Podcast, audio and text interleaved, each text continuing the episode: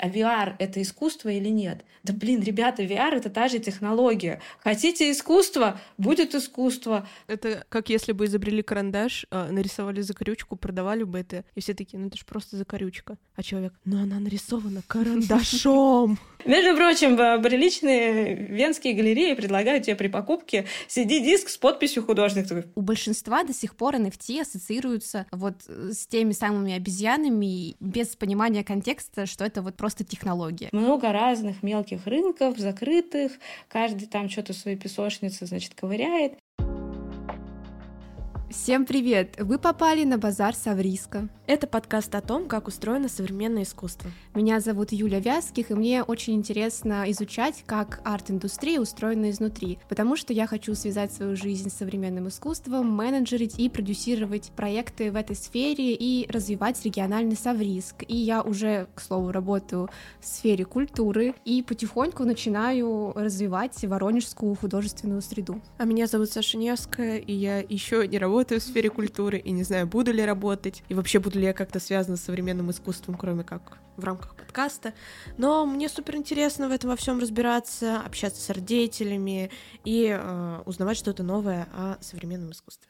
Прежде чем начать наш выпуск, я бы хотела напомнить вам про наши социальные сети, которых мы публикуем дополнительную информацию к выпускам а также наши бэкстейджи, а, и иногда мы рассказываем там а, о выставках, на которые ходим, о наших каких-то приключениях и путешествиях, связанных с современным искусством. В общем, там интересно, поэтому обязательно подписывайтесь. А если вы хотите нас поддержать и вам нравится то, что мы делаем, вы можете оставлять а, лайки, комментарии, звездочки на стримингах, а, делать репосты, рассказывать о нашем подкасте друзьям и родственникам. А также вы можете нам задонатить по удобной ссылке в телеграм-канале. Все подробности вы найдете в описании. Базар Савриска. Мы обещали, что у нас будет межсезонье, что мы отдохнем, мы не будем записывать подкасты, будем только вести социальные сети, но мы снова здесь у микрофонов и снова будем говорить о современном искусстве. Вот такие мы а, а, тети, которые не можем прожить без Савриска даже месяц. Хотя вот в ноябре у нас получается ну, был перерыв. Пере, был перерыв, да. да, в октябре, вот ноябрь. И в этот перерыв мы успели съездить в Москву в небольшое путешествие. Но без дела не сидели и тоже посещали разные мероприятия, связанные с искусством. А, да, мы ездили в Москву главным образом на а, ярмарку современного искусства Вин-Вин, а еще мы побывали в галерее 19, в которую нас уже давно приглашали, и к своему стыду, и к своей радости мы впервые посетили галерею «Сцена», чудесную галерею, о которой мы очень подробно говорили в выпуске с Кириллом Гаршиным. И, естественно, все подробности, фотокарточки с нашего путешествия, наши впечатления мы оставили в нашем телеграм-канале, так что переходите по ссылочке в описании. Вернувшись из Москвы, мы приступили к нашим трудовым будням. А, работали на серьезных работах важных теть, но, опять же, повторюсь, надолго нас не хватило, и мы снова вернулись к микрофонам и снова вернулись к подкасту, а, чтобы обсудить очередную суперклассную и интересную тему. А, тема сегодня реально очень интересная, потому что мы ее еще ни разу не затрагивали, и она нас давно уже очень волнует. А сегодня мы хотим а, с головой окунуться в digital art и поговорить об искусстве в онлайн-пространстве. Для нас, мне кажется, это вообще особенно актуально, потому что мы сами существуем в онлайн-пространстве, и в онлайн-пространстве разговариваем про искусство. Да и я, в принципе, наверное, изначально начала знакомиться с искусством через какой-то digital art, мы немножечко затрагивали эту тему с парнями из Магадана, когда записывали выпуск. Мы говорили о том, что интернет дает нам очень много возможностей для развития и очень большой потенциал. И вообще, я думаю, многие недооценивают, насколько интернет и соцсети, они развязывают руки, и насколько это вот может быть потенциальной средой для развития в сфере современного искусства и вообще вот в профессиональной любой среде.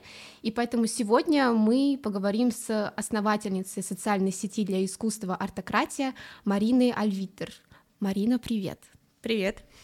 Всем привет! Очень рада сегодня пообщаться с вами. Мы обычно начинаем с самых базовых и простых вопросов, чтобы ввести слушателей в курс дела, и этот подкаст не исключение. А, мы хотим поговорить о артократии, и в первую очередь, конечно же, вот Юля сказала, что это социальная сеть для искусства, но мне кажется, что это недостаточно полное определение этого проекта, поэтому хотелось бы услышать от тебя, что такое артократия. Артократия — это социальная сеть для искусства и креатива.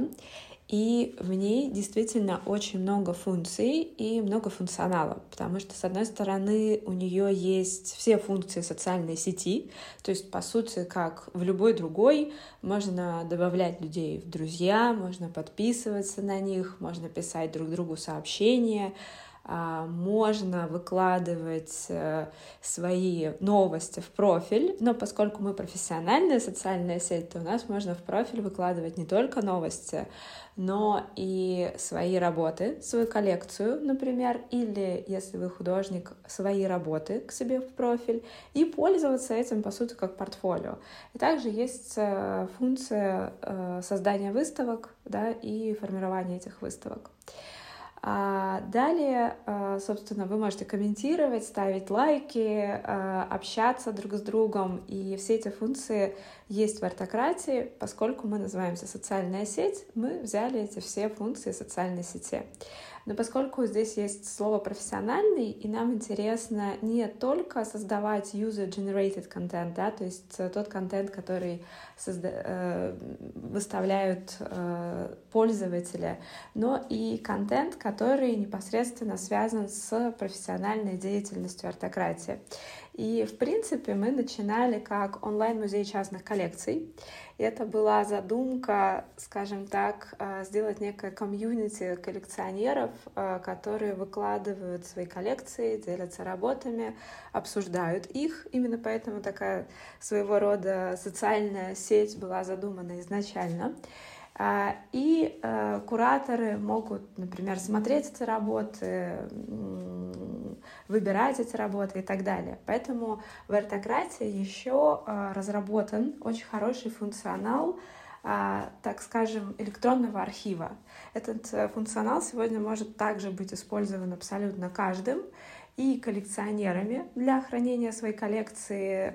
Здесь можно описать и провинанс, и размер работы, куда она ездила, и какие реставрации проходила, и каких, э, какие статьи про нее были написаны, в каких она упомянута, а, какие выставки посетила и так далее. И иметь доступ к этому электронному архиву просто 24 часа, если у вас есть интернет, вы можете в любой момент заглянуть, посмотреть, а что же у вас э, в коллекции есть и э, где какая работа на какой выставке была.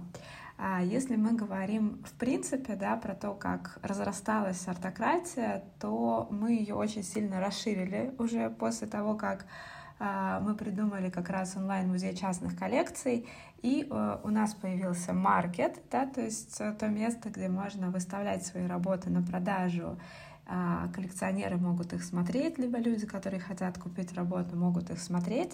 А, при этом один, одна из важных особенностей нашего маркета, что коммуникация между тем, кто хочет приобрести работу, и тем, кто ее предлагает, это может быть не только художник, это может быть и дилер, это может быть галерея, это может быть тот же самый коллекционер, а, которому интересно продавать свои работы в том числе.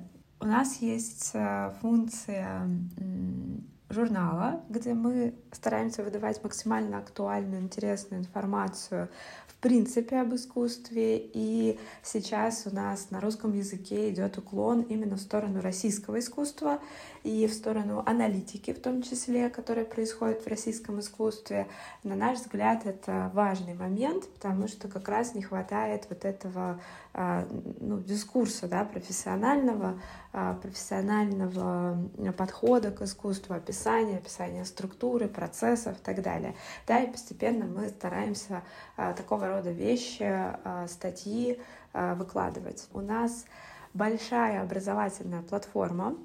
Сейчас там в основном представлены мои курсы, но мы также планируем звать экспертов на курсы, а, мы периодически приглашаем экспертов э, к нам э, на площадку, к нам на, на встречи а, для того, чтобы они могли транслировать по тому или иному вопросу, в котором они специализируются или который для них является важным и интересным, а, и давать отдельные экспертные мнения по вот этим вот Э, всем историям. А, поэтому образовательная платформа у нас направлена в первую очередь на практику, то есть на те вещи, которые необходимы для э, существования в мире искусства, для того, чтобы в нем развиваться, для того, чтобы улучшать свои навыки понимания искусства, работы с искусством, формирования а, визуального, а, скажем так, знака, мое, любим, мое любимое слово, а, формирование произведений искусства, выставок и так далее. И а, у нас есть а, метавселенная. А, метавселенная — это, а, в общем-то, такое название для различных а, цифровых 3D-сред, которые напоминают, по сути, такую вот игру, а, но это игра, которая а, предполагает просмотр искусства в первую очередь. Э, здесь интересны и сами проекты, и, в общем-то, проекты, мне каждый раз интересно, как они сделаны, потому что они каждый раз а, становятся немножко другими, немножко более а, предназначенными для виртуальной среды, а не для среды физической. Да? И вот постепенно вот это расхождение я все больше и больше чувствую.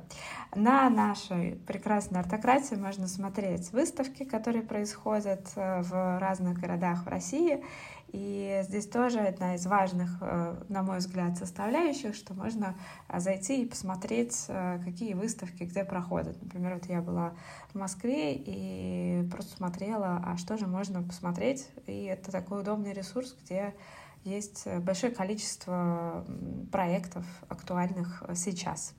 Плюс у нас еще есть функция Last Call, это для тех, кто боится пропустить ту или иную выставку, и вот они на свеженькие не ходят, а когда уже все заканчивается, стремятся, стремятся добраться. Ну, это вообще супер удобная вот функция для коллекционеров. Э, вы, ну, не просто похвастаться, смотрите, какие у меня есть работы, mm-hmm. не просто выложить на всеобщее обозрение, а вот реально вести какой-то учет для себя. Систематизировать. Да, да, коллекцию. да, чтобы понимать, что у тебя, когда реставрировалось и так далее, и вот там, mm-hmm. где выставлялось.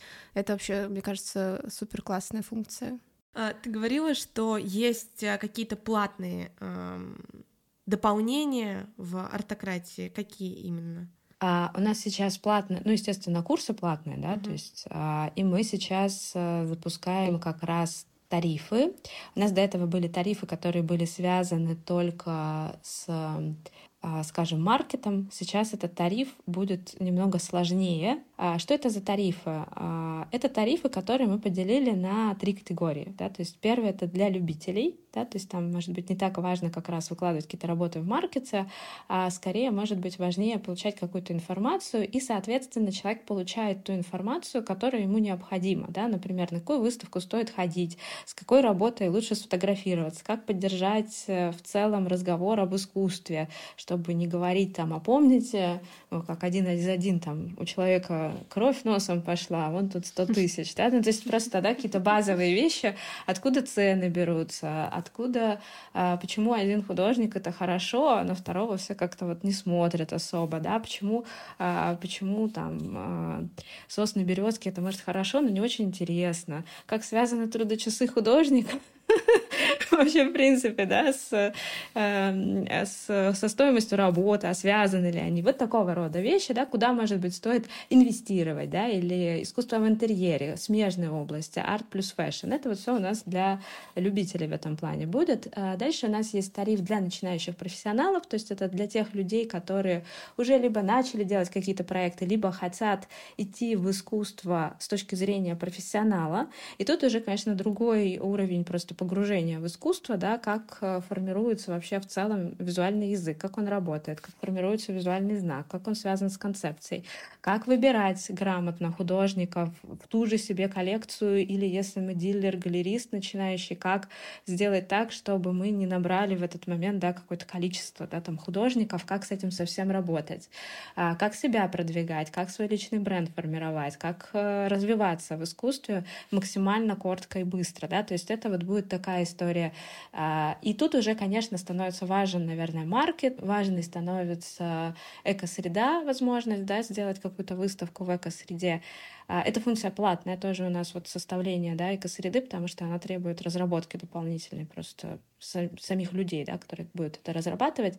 И, соответственно, здесь уже становится важной такая история, что человек, он, с одной стороны, получает, как это сказать, знания, да, и он тут же получает возможность эти знания проявлять через свой проект, через презентацию проекта, через нашу поддержку э, с точки зрения продвижения этого проекта, да, и Здесь получается такая замкнутая история, когда мы не просто кому-то что-то рассказываем, что ты, друг, делай вот так и так, а просто наглядно можем показать, смотри, вот это вот так, и вот это так сработало, да. Ну и третье — это для профессионалов, да, история. Здесь уже, скажем, там, закрытые чатики, доступ к какой-то инсайдерской информации, да, то есть какие-то сложные вещи, да, вот это уже такая именно профессиональная история, профессиональная среда, когда ты вроде бы уже все знаешь и сам всех можешь всему научить и рассказать, да, но тебе интересно там, почему, сколько за сколько продалось. Ну, это такого рода вещи, да, какие-то обсуждения, инсайдерские штуки, продажи, продажи, да, сколько за что,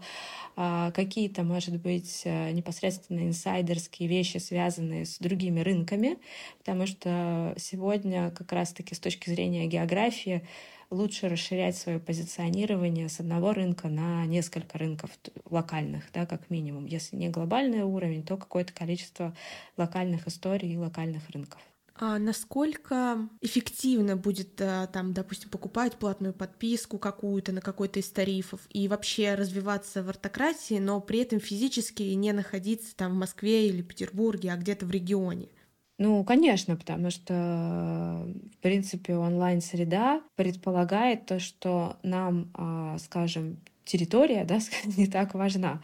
Другое дело, что у нас, а, скажем, сейчас проходят такие процессы, что российская да, там, культура, комьюнити отделяется даже на уровне онлайн-среды, э, что не, ну, как бы не радует, но как бы есть, что есть. Но если мы говорим там по России, по регионам, то, конечно, абсолютно без разницы, где вы будете ну, то есть, э, как я делаю, например, сначала приезжает мой таргет, а затем я.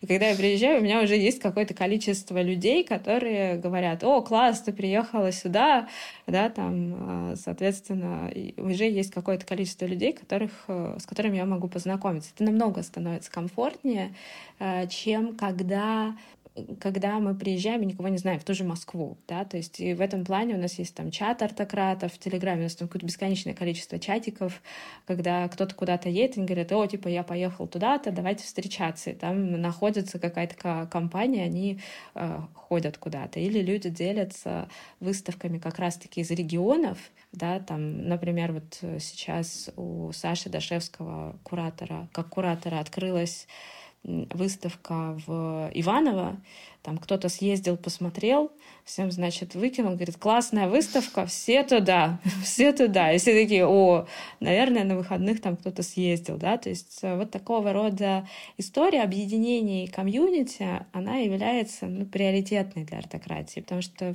мы любим дробиться, да, и арт-среда, она раздробленная не только в России, она везде, да, такая как бы много разных мелких рынков, закрытых, каждый там что-то свои песочницы, значит, ковыряет, вот, это не дает, собственно говоря, ни силы, ни энергии. А когда э, становится вот такое, ну, как бы ощущение того, что ты можешь приехать в город Иваново и сориентироваться, либо спросить людей, э, ну, что и как, да, то это намного веселее, это интереснее. Ну вот в последние годы мы наблюдаем, что таких вот онлайн-агрегаторов, их становится все больше и больше. Вот э, помимо артократии, например, это Цветник или Тео, и это вот платформы, где как раз либо выставляют, чтобы продавать искусство, либо просто документируют там э, свои выставки.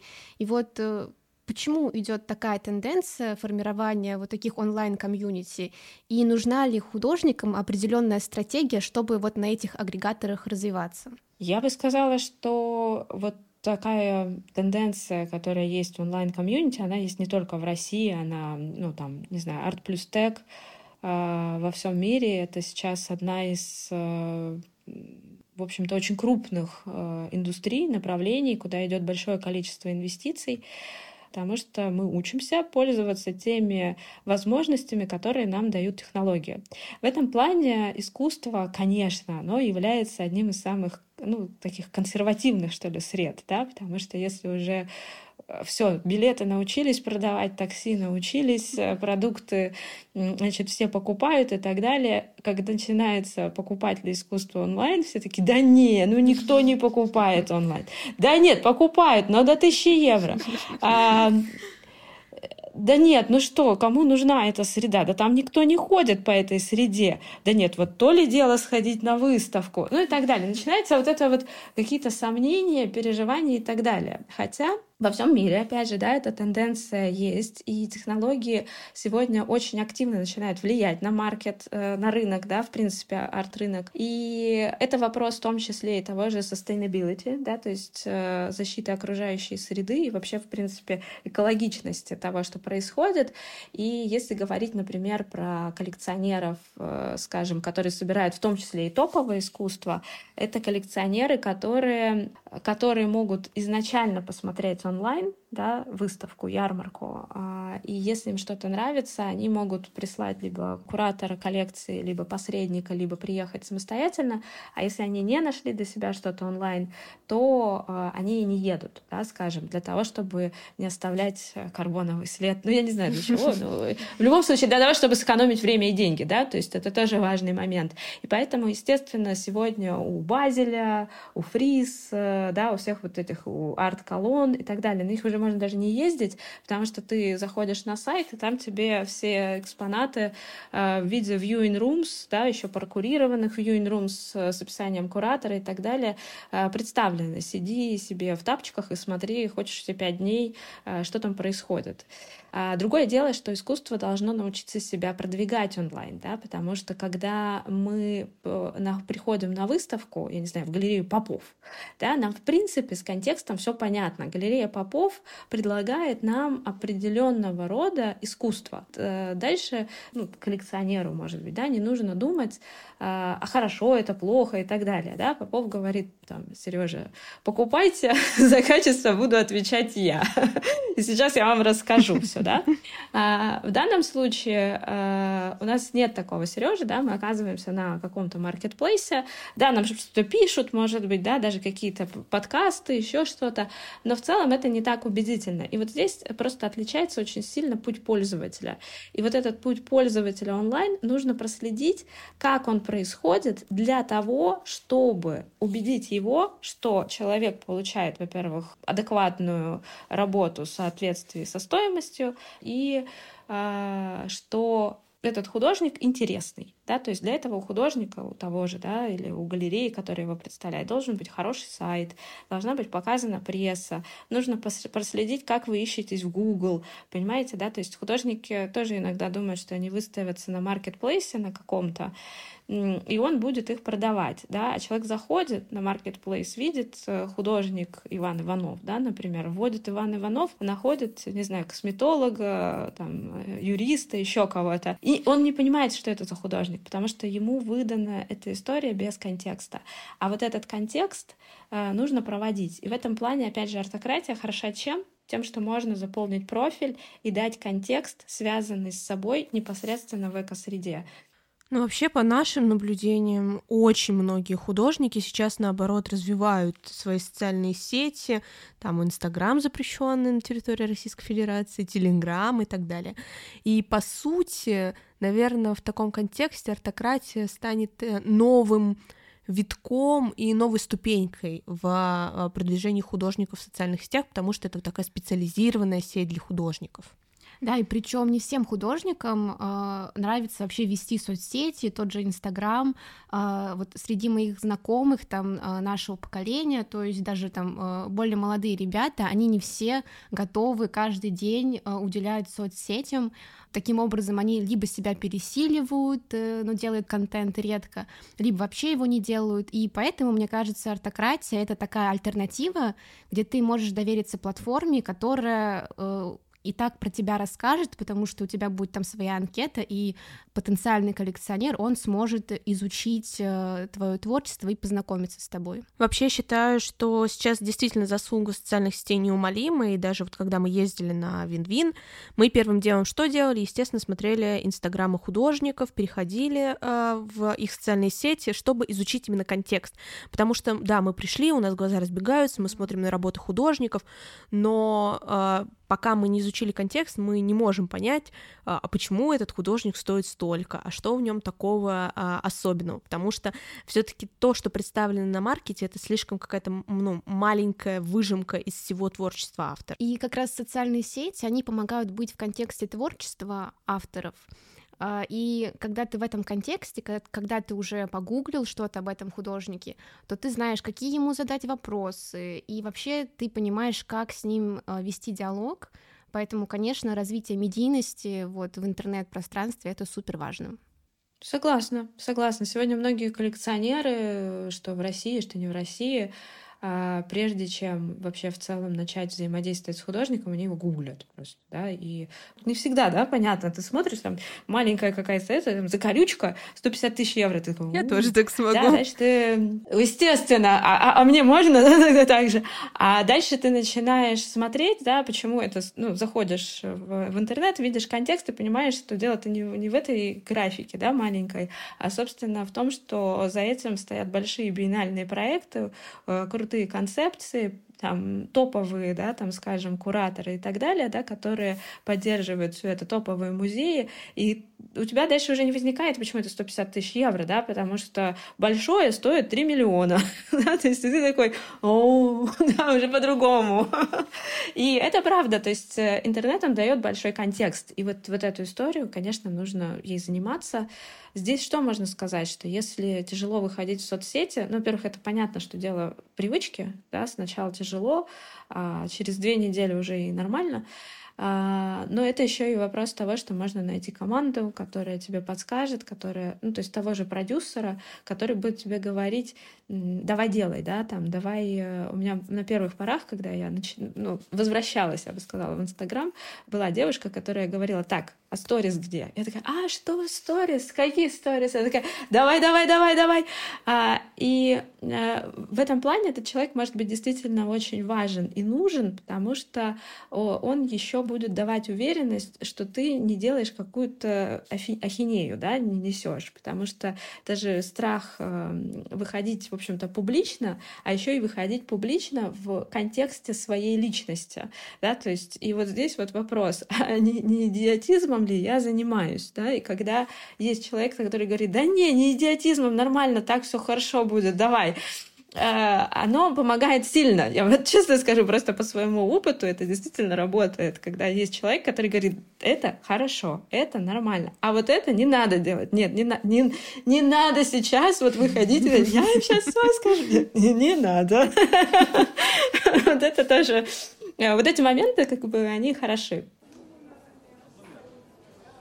Базар Совриска. Мы перейдем к очень важной животрепещущей для нас теме на самом деле.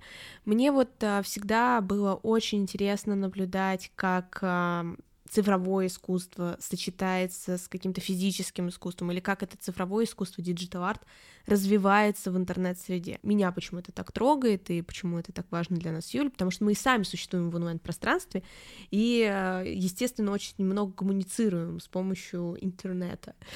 И когда мы только начинали подкаст, я просто помню этот момент, на хайпе э, были NFT, все про них говорили, э, все просто были в восторге от этой технологии, и много было споров, я вообще не понимала, что это такое. Вот, а сейчас у нас такая новая тема — это искусственный интеллект. Об этом мы очень много разговаривали с папой, даже спорили, и он считает, что искусственный интеллект может заменить художников, тем более digital. Но я вот не уверена, прав он или нет, поэтому очень хочется услышать профессиональное мнение, профессиональную точку зрения на этот счет. Но для начала хотелось бы разобраться в вопросе, а что такое вообще digital art? Окей, okay. uh, да, давайте digital art и, наверное, uh, сразу уберем вот эту историю с NFT, да, скажем. А что, если мы говорим про вообще, в принципе, технологичное искусство, то оно существует, ну, чуть ли не с начала 20 века, да, это Лазма Махойнать, это все вот эти вот эксперименты, связанные в том числе там с фотографией, связанные с оптическими какими-то иллюзиями и так далее. Естественно, в 60-е годы начинается активное развитие искусства, которое взаимодействует с технологиями, а, начиная там от коллабораций, да, художников и и, и инженеров, да, в том числе, которая была с, с какой-то степени а, даже создана непосредственно учеными, в том числе такими компаниями, как Apple, Google и так далее, которые звали к себе художников для того, чтобы взаимодействовать с с ними, чтобы инженеры взаимодействовали с ними. Да, это, собственно говоря, студия Белла, да, то есть, которая тоже дала очень много взаимодействия между художниками и э, инженерами. И, конечно, если мы говорим вообще в принципе про технологичное искусство, в 60-е годы первые художники — это программисты, да, которые научили там машину рисовать квадратики, кружочки. Это не был искусственный интеллект, но вот там они как-то программировали и получали картинку.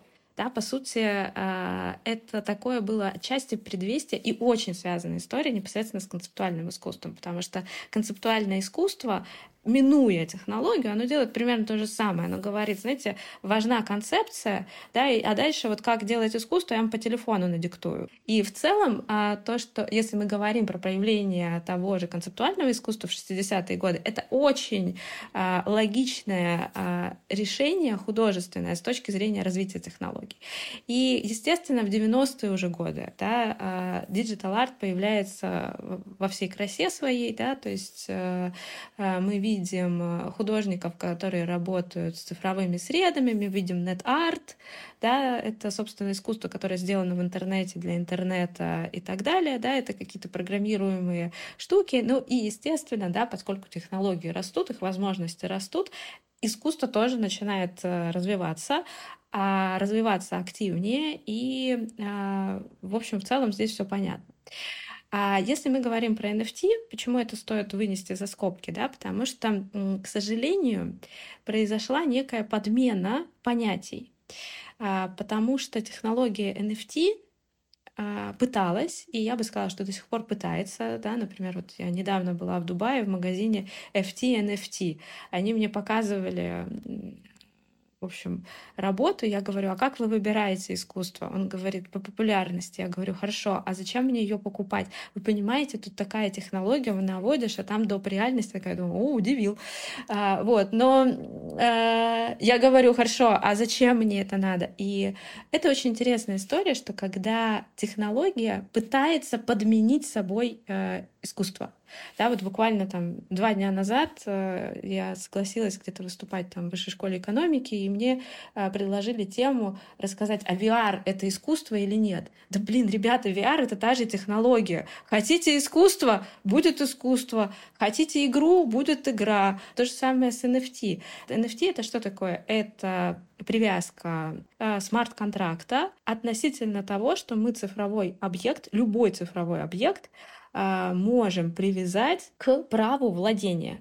На этом, в общем-то, все. Это очень удобно для цифрового искусства. Действительно, это очень удобная история, потому что а, тот вариант, который предлагает нам традиционное искусство, ну, он, конечно, очень забавный, да, то есть мы вам дадим CD-диск.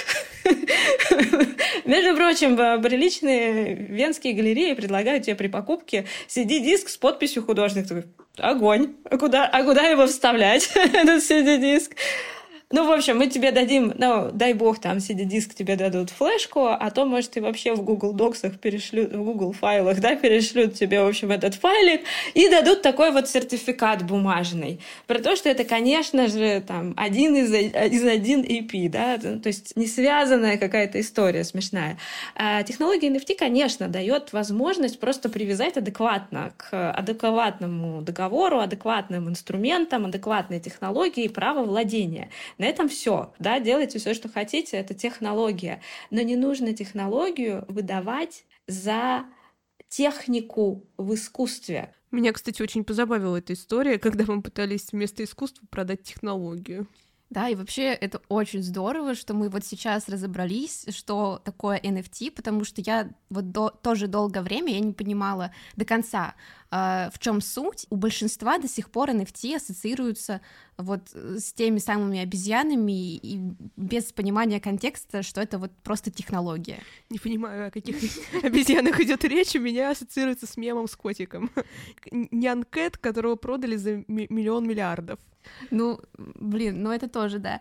И по сути оказалось, что NFT — это технология, которая реально помогает тебе продавать, покупать и владеть э, цифровым искусством, а не формой искусства, как это преподносилось изначально. Это как если бы изобрели карандаш, а, нарисовали закорючку, продавали бы это, и все такие, ну это же просто закорючка. А человек, ну она нарисована карандашом. Да, да, примерно, примерно так, да. И, конечно, для цифрового искусства это, может быть, э, был какой-то урон, потому что у меня были друзья-коллекционеры, они такие говорят, мы, мы, не, мы не собираем цифровое искусство. Я говорю, а ничего, что оно есть у вас в коллекции? Где? Где? Я говорю, ну вот, видео у тебя в чем сделано? Это видеоарт. Я говорю, такой видеоарт какой? Тут цифровой, ну вот. Нужно теперь, а, скажем, вот как раз от этой истории технологии отстраиваться, да, объяснять, что это определенный способ ведения продаж, а, и на этом, в общем-то, все. А если говорить про искусственный интеллект, там был первый да, вопрос про искусственный интеллект и искусство, я, честно говоря, не очень сильно волнуюсь по этому поводу. Я даже думаю, что это очень хорошо сегодня да, мы очень хорошо видим, как искусство, как искусство отстраиваться от создания картинок да, то есть э, и сейчас появляется, собственно говоря, понимание того, что без концепции искусство не становится искусством. Основная история — это, собственно говоря, э, база, да, это идея. Идея социальная, э, антропологическая, психологическая и так далее. И уже дальше эту идею художник через э, да, там, методологии, которые разработаны, э, через приемы, через э, работу с визуальным языком на базе, на уровне композиции, техники и так далее, превращает визуальную модель, да, более сложную, не сводимую, естественно, к языковой концепции, да, потому что там нарастает да, каких-то новых э, идей, историй, коннотаций, ну, как поэзия, да, то есть стих, да, он о чем, да, собственно, здесь то же самое. И здесь на самом деле а, вот эта история, она становится очень важна, да, потому что условно а, искусство, которое просто создает картинки, неинтересно. И вот этих художников, да, искусственный интеллект выдавит запросто, да, потому что а зачем мне покупать просто красивую картинку, да, если мне этих красивых картинок искусственный интеллект выдаст там 500 штук.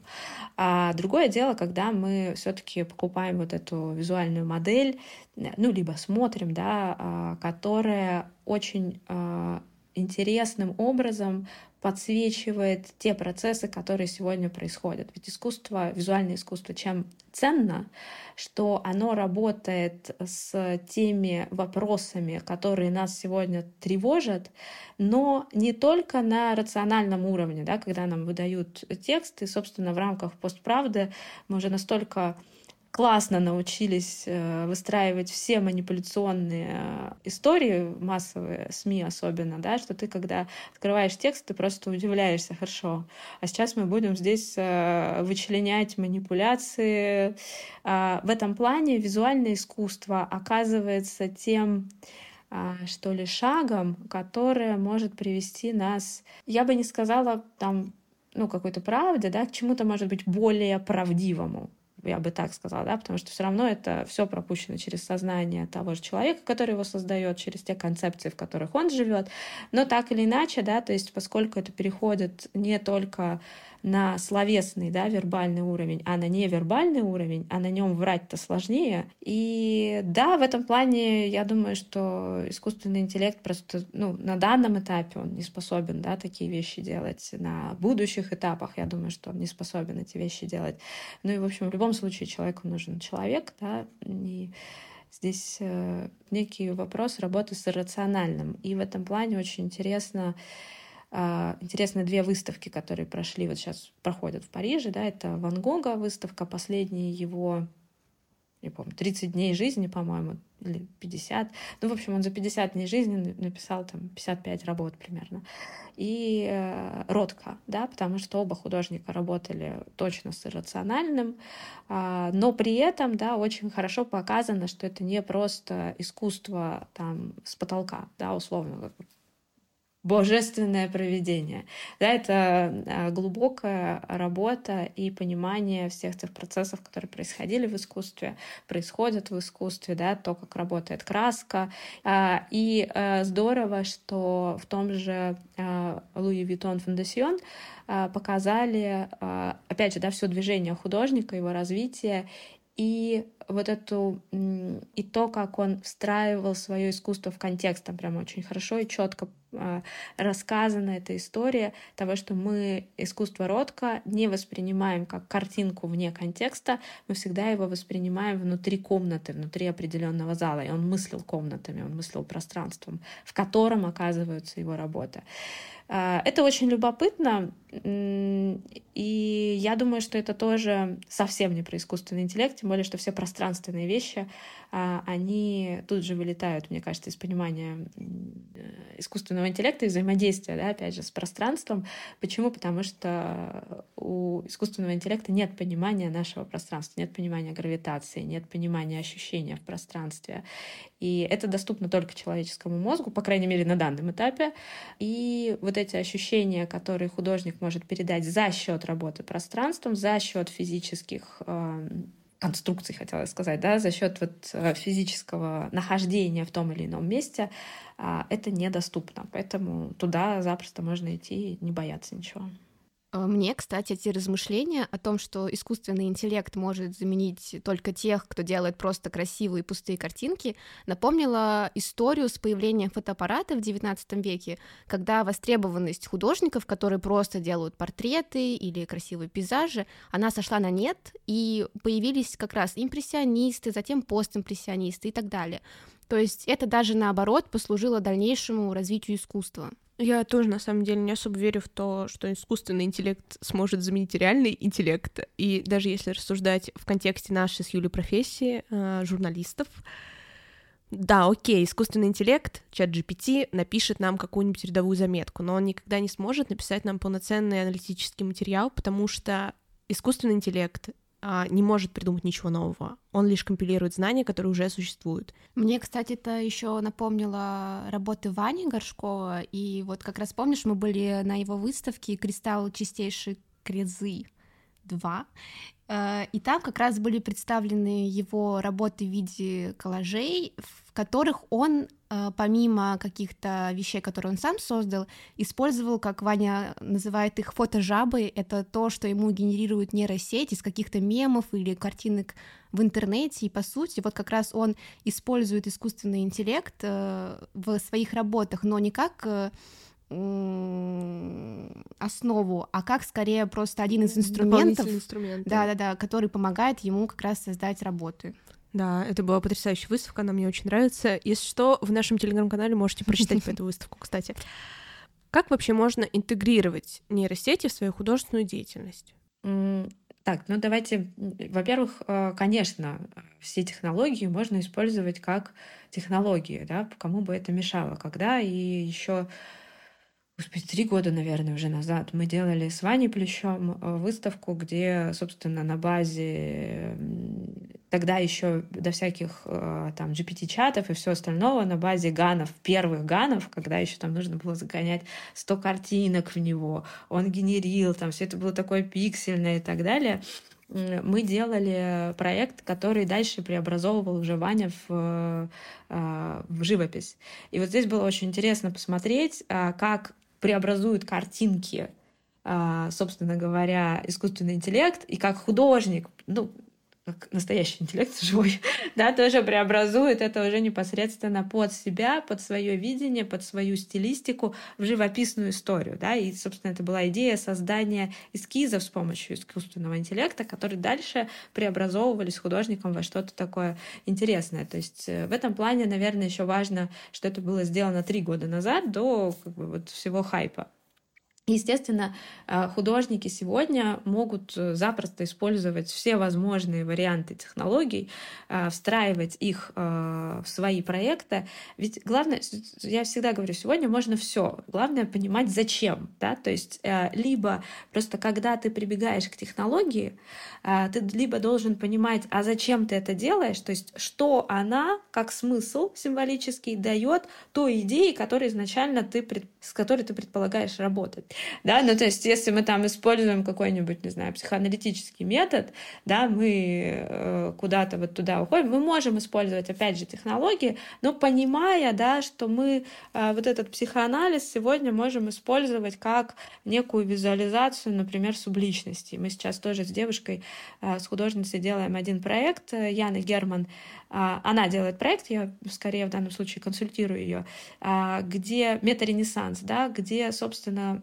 есть вот эта история а, обращения к ренессансу через какие-то отдельные элементы и детали, но в целом она вытаскивает своих, свои, свои субличности, через э, технологический процесс, да, и его таким образом закрепляет, потому что так это можно увидеть, так это проще увидеть там в 3D-варианте, да, в том числе через тех же аватаров, с которыми дальше можно играть, взаимодействовать, там есть идея, что аватар убивает аватара и так далее.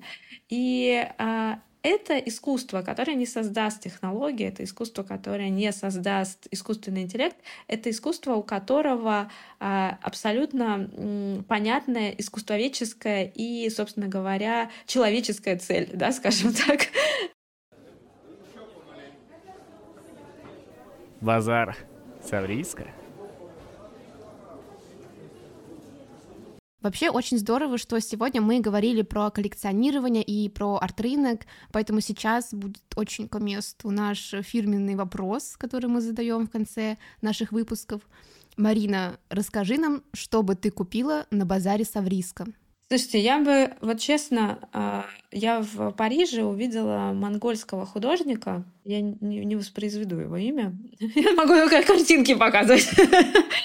А, где а, это живопись, это живопись, которая использует традиционные техники, именно вот э, монгольские, монгольской традиции живописи, которая накладывает эти техники а, на таких, скажем, на геймификацию. И, собственно, сама работа, она про геймификацию жизни сегодня.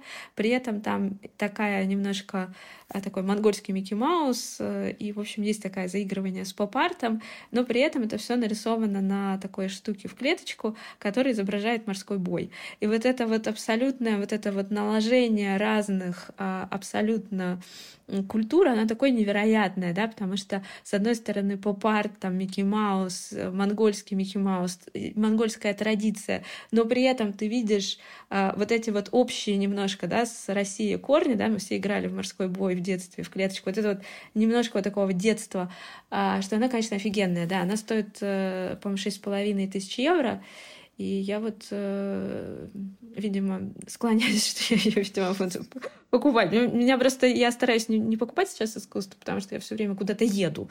А, а это очень неудобно ездить с картинами, понимаете?